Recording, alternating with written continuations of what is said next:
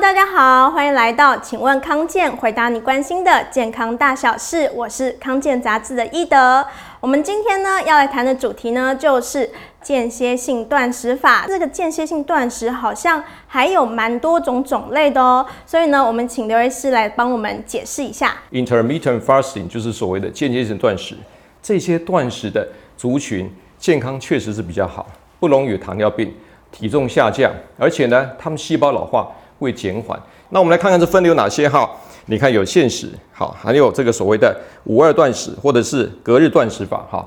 我们这限时来讲呢，譬如有十二小时微断食啊，什么一六八、一八六、二零四哈，你有十二小时是不吃东西的，那叫做十二小时微断食。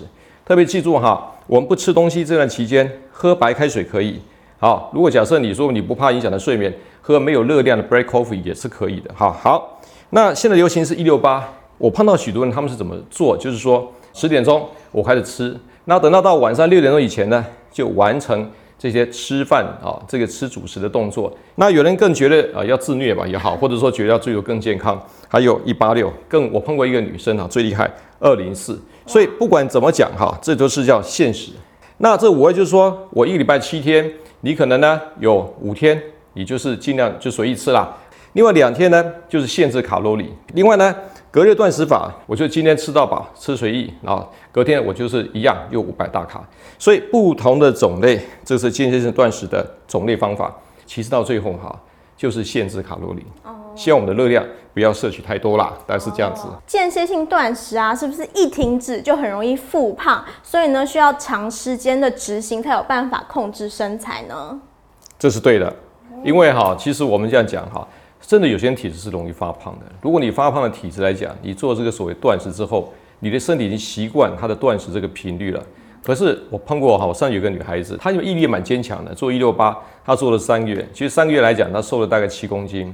然后她跟我讲说，她非常有成就感。我们在做断食最怕就是说，你断了热量，你的营养素也不够。可是我们在给她充沛营养素之后，她确实减少一些热量，她达到她的很好的一个体重减轻的目的。